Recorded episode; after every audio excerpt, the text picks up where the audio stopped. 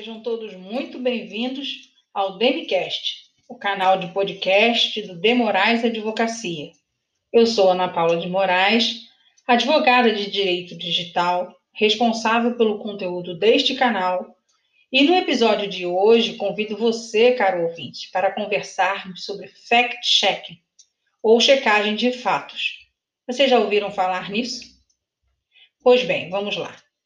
O fact-checking, que traduzido para o português significa checagem de fatos ou verificação de dados, é muito utilizado no meio jornalístico, pois refere-se ao trabalho do profissional jornalista de confirmar e comprovar fatos e dados usados em discursos, sobretudo políticos, no meio de comunicação e outras publicações. Seu propósito é detectar erros, imprecisões e até mentiras a checagem dos fatos é muito utilizada, em especial no jornalismo investigativo. Você sabia disso?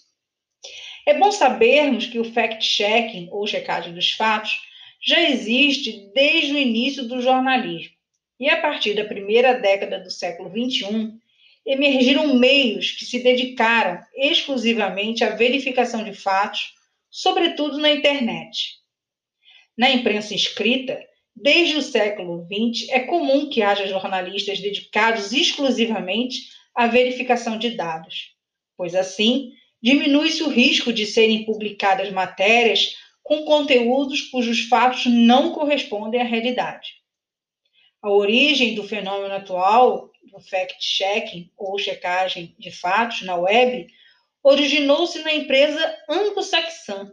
Imagina, tendo adquirido popularidade quando o site sem fins lucrativos factcheck.org em 2003 se estabeleceu nos Estados Unidos. Após o site factcheck.org, muitos outros surgiram, a exemplo do PolitiFact de São Petersburgo Time e o The Fact Checker do Washington Post no ano de 2007. Outros países também seguiram nessa direção da checagem dos fatos. Diferentes meios online, a exemplo do Reino Unido, que possui o Channel 4 Fact Check e o Full Fact. E na Argentina, a principal referência de checagem de fatos é o Chequeado, fundado em 2010. O Brasil não ficou de fora, se é isso que você está pensando. O Brasil também adota o trabalho do fact-checking, e os seus principais sites de verificação de fatos são a agência Lupa, o Truco da agência pública e Aos Fatos. Com a popularização de notícias falsas na internet, o hábito de verificar as notícias passou a ser impositivo também para leitores. Pesquisa realizada em 2017 mostrou que 76% das pessoas em países como Brasil, França, Estados Unidos e Reino Unido checavam a veracidade das notícias que haviam lido ao conferir outras fontes. A confiança nas notícias é, em geral, maior para os meios de comunicação mais tradicionais, como revistas impressas, canais de notícias 24 horas e o pessoal do rádio jornalismo. Desta forma, o fact-check é uma checagem de fatos, é um confrontamento de histórias com dados, pesquisas e registros. Lembre-se disso.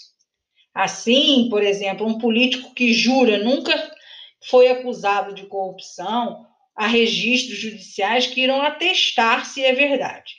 Se o governo diz que a inflação diminuiu, é preciso checar nos índices se isso realmente aconteceu. E se uma corrente diz que há um projeto de lei para cancelar as eleições, é preciso também conferir nas propostas em tramitação se essa informação é real. O fact-checking é uma forma de qualificar o debate público por meio de apuração jornalística, de checar qual é o grau de verdade das informações.